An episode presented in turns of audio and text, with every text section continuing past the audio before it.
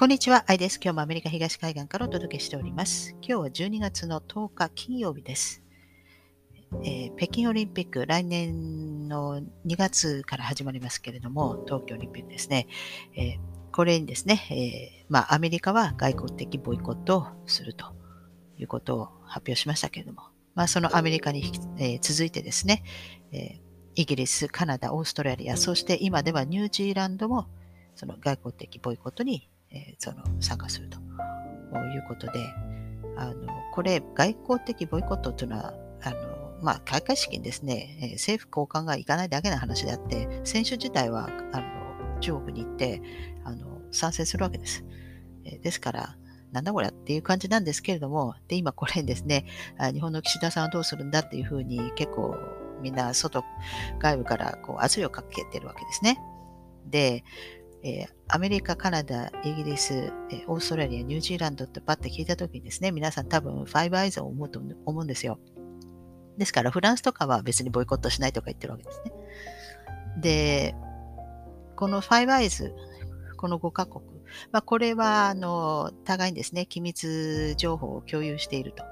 まあ、そういった、えー、て、あの、国々なわけですね。えー、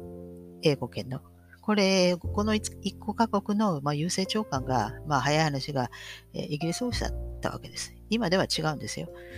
でも、未だにそのように振る舞ってるわけですなんですけれども、えー、アメリカは1999年に、えー、タイムラインから脱出しております。で、カナダはですね、え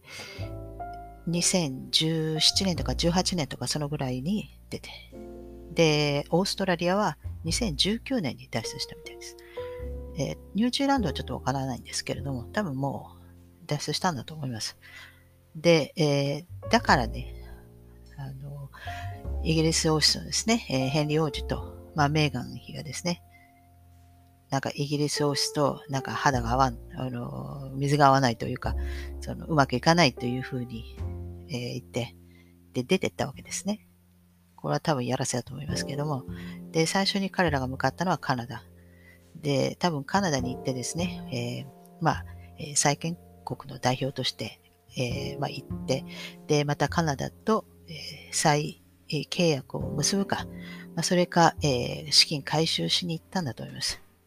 債務国であるカナダに。それで、えー、資金はもうすでに他のイギリス王室の誰かメンバーにすでに回収されちゃったみたいです。勝手に。した人がいるんですよ。で、とんずらして、で、リタイアしちゃったと。いうことで、多分当てが外れたんじゃないかなと。で、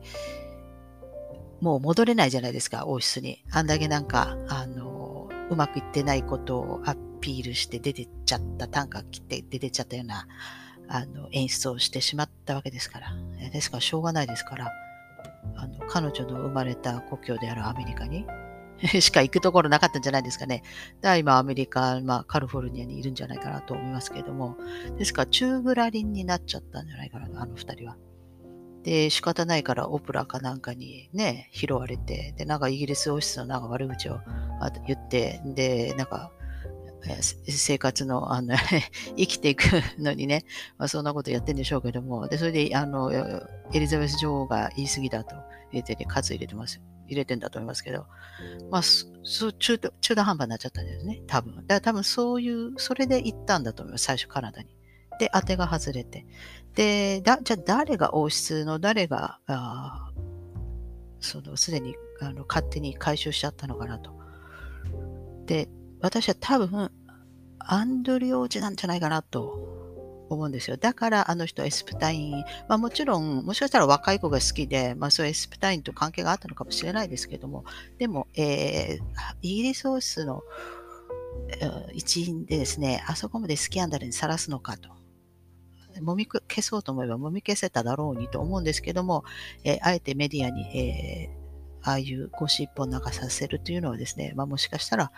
えまあ、その勝手に、えー、資金回収したことを、えー、責めているのかもしれないじゃないかなと。で、最近になって、エリザベス女王が、その、アンドリュー王子に対してもう警察の調査、もうそういうのはもう一切やめるというふうに、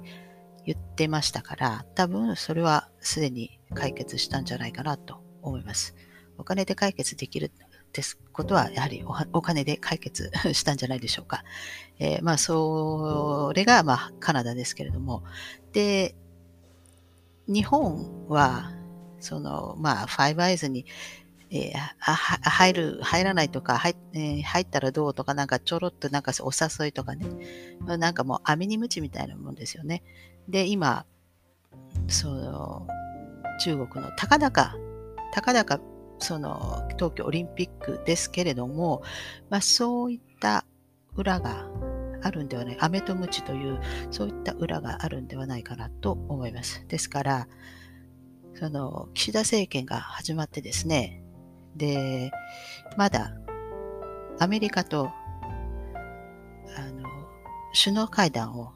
行っていないわけですね。で、菅さんになった時も、えすぐにアメリカ、バイデンさんに会いに行きましたし、で、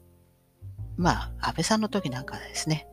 まだトランプさん、えー、就任してないのに、もうあのトランプタワーに行ってましたもんね。あの宗教の力ってのはすごいですけども、まあ、これあのパイプラインがあるんですね。えー、あのみんな、えー、世界が驚いたと思います、あれには。で、岸田さんのはですね、まだ予定も決まってがない。まあ、もちろんアメ日本の方は、えー、会談の申し込みをしたいんでしょうけれども、えー、アメリカの方が、こう、なんていうんですか、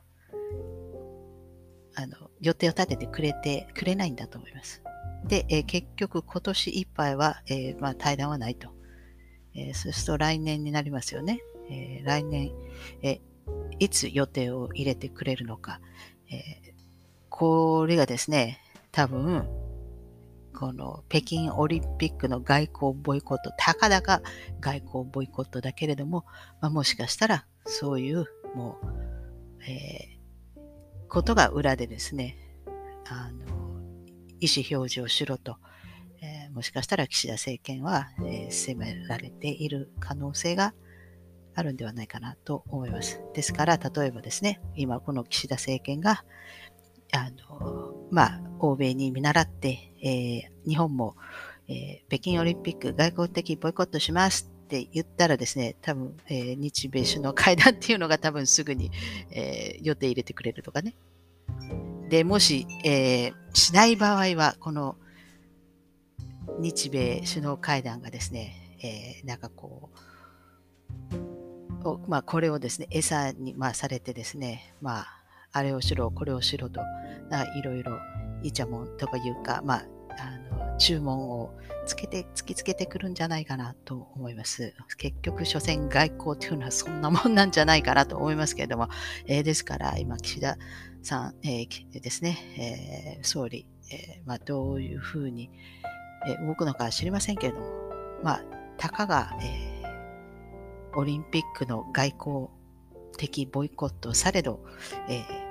外交的ボイコット